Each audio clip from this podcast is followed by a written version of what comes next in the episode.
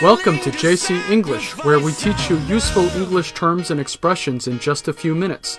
I'm your host, Jerry. Hello，大家好，我是 Cecilia，欢迎大家再次收听 JC 英语从洛杉矶发来的 Podcast。那英语里有很多的这个表达哈，都和动物相关。 Yeah, so one very common grammar structure is using the adverb as to compare attributes, especially for animals. These kinds of sentences follow a certain pattern, which is as blank as a blank. 嗯，那英文和中文一样哈，经常说像什么什么一样，比如说 as 什么什么 as 什么什么。那我们今天就来看看这些表达吧。 So in these phrases, the first as acts as an adverb modifying the adjective or adverb that goes after it. The second as can act as a preposition or conjunction. 呃，那这个 as 结构呢，第一个 as 后面一般加的是形容词哈，然后第二个 as 后面加的是名词。那我们给大家举几个例子，大家就明白了哈。比如先说说一个人懒得像猪一样，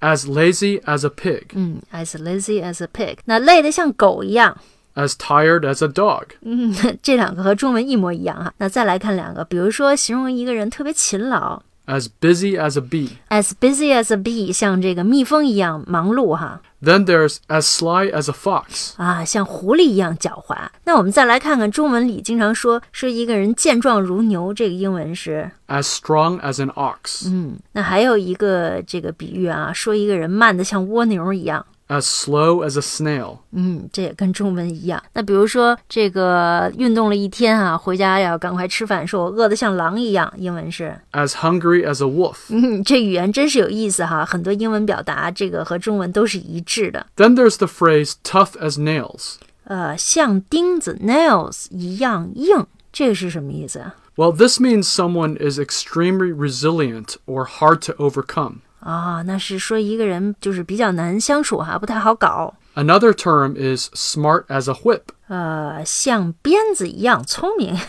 Yeah, this one's a bit unusual. It means someone is very smart or sharp. Perhaps we use the term whip because the sound of a cracking whip is very sharp. 哦，那所以 smart as a whip 就是聪明灵巧的意思哈。还有，我想起来中文里面说一个人喝多了叫烂醉如泥，这个英文是 as drunk as a skunk. Skunk 是臭鼬的意思吧？这个说像臭鼬一样醉了是什么意思？A skunk is a North American mammal that emits a strong odor when threatened. I think we say this expression just because drunk rhymes with skunk.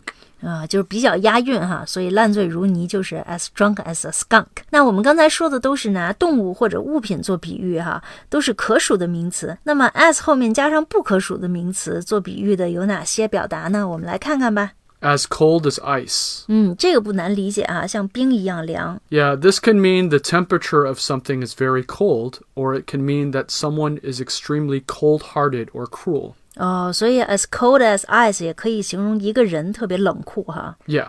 Then there's dumb as dirt. 呃，像土一样哑，这个不太好理解，你给我们解释一下吧，Jerry。 This means someone is extremely stupid and unintelligent. Uh, you might be able to think of some people like this.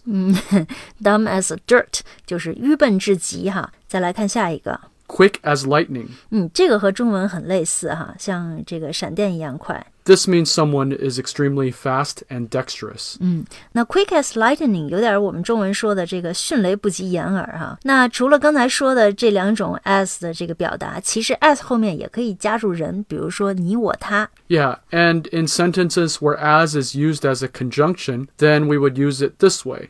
He ran as fast as he could. 啊，他跑得尽可能快哈，run as fast as he could。还有我们去吃 buffet 自助餐的时候哈，这时候你可以跟你的朋友说， You can eat as much as you want. 嗯，你想吃多少吃多少。